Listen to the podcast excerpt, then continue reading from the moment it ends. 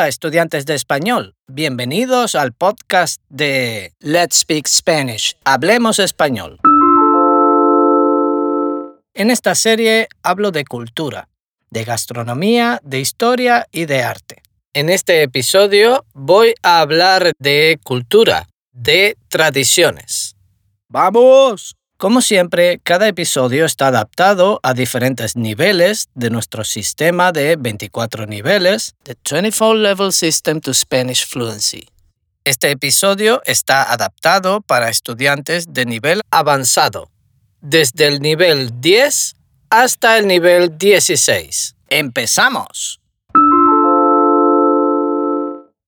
Una vez termina la Navidad, empezamos a pensar en otra fiesta de la que os voy a hablar hoy, el carnaval, una fiesta popular en muchos lugares del mundo. El carnaval es una celebración que tiene lugar inmediatamente antes de la cuaresma y que tiene fecha variable, entre febrero y marzo. Tradicionalmente, esta fiesta comienza un jueves, y acaba el martes siguiente, martes de carnaval, o el miércoles, miércoles de ceniza. El carnaval combina elementos como disfraces, grupos que cantan como las murgas en Canarias o chirigotas en Cádiz, desfiles, comparsas de música y baile y fiestas en la calle. A pesar de las diferencias que su celebración presenta en el mundo, su característica común es la de ser un periodo de permisividad y cierto descontrol. En sus inicios, probablemente la gente se disfrazaba para ocultar su identidad por el sentido del pudor o vergüenza propias de la religión no querían ser reconocidos por las otras personas mientras se excedían bebiendo y comiendo. Algunos autores han propuesto diversos orígenes para el carnaval, como las fiestas paganas que se realizaban en honor a Baco, el dios romano del vino, las bacanales romanas.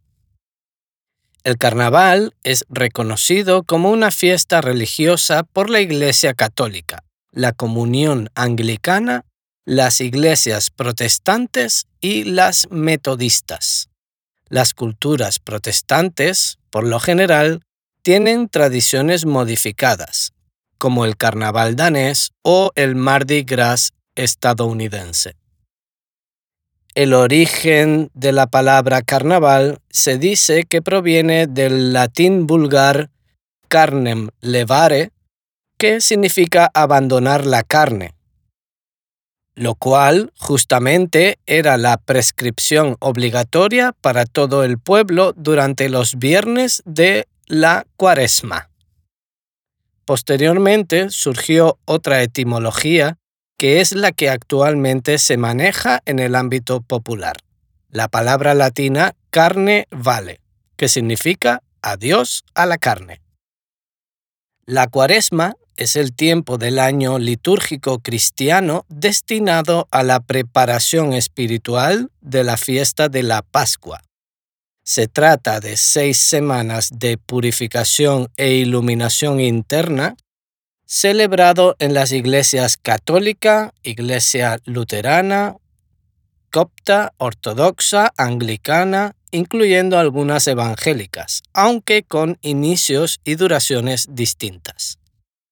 En el rito latino, la cuaresma comienza el miércoles de ceniza y se extiende hasta el jueves santo. La duración de 40 días proviene de varias referencias bíblicas y simboliza la prueba por la que pasó Jesús al permanecer durante 40 días en el desierto de Judea previos a su misión pública. También simbolizan los 40 días que duró el diluvio universal, además de los 40 años de la marcha del pueblo israelita por el desierto y las 40 décadas que duró la esclavitud de los hebreos en Egipto. A lo largo del tiempo de Cuaresma, los cristianos son llamados a reforzar su fe mediante diversos actos de penitencia y reflexión. En muchas regiones de España, como en las Islas Canarias, existe la festividad que se llama el entierro de la sardina, donde literalmente se realiza un funeral y se entierra o se quema una sardina. Todo esto tiene su significado y está relacionado con el miércoles de ceniza y el último día de carnaval. El entierro se celebra con un desfile imitando un cortejo fúnebre con todos los participantes vestidos de negro.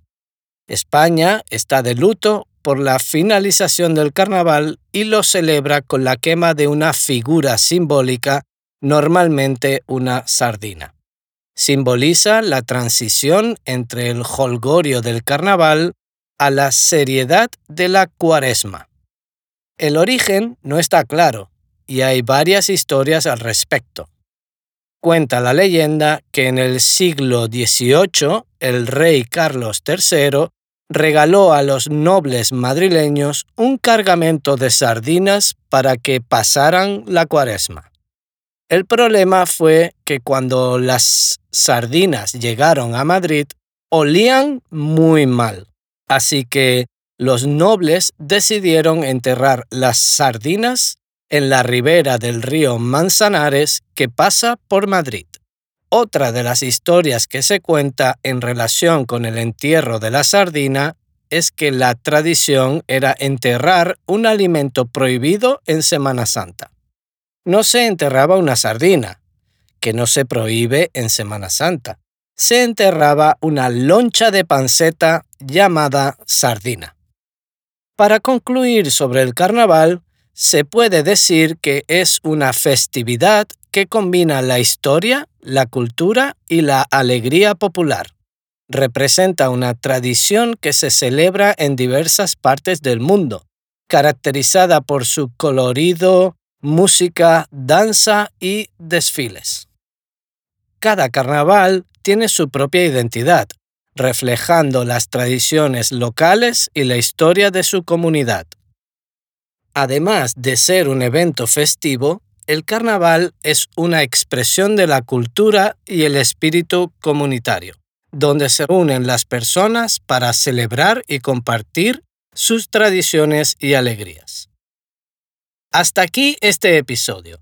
Gracias por escucharnos y si quieres estar al día con nuestros episodios, suscríbete a nuestro canal. Esperamos tus comentarios en nuestra web o redes sociales. Saludos y hasta el próximo episodio. Si deseas aprender más sobre nuestro sistema de 24 niveles, The 24 Level System to Spanish Fluency, visita nuestra página web letspeakspanish.com. Allí puedes encontrar información sobre nuestras clases y cursos de autoaprendizaje que se adaptan a cada nivel, desde principiantes hasta avanzados. Puedes suscribirte a nuestro podcast para no perderte ningún episodio y compartir con tus amigos amantes del español. Hasta el próximo episodio. Let's Speak Spanish. Hablemos español.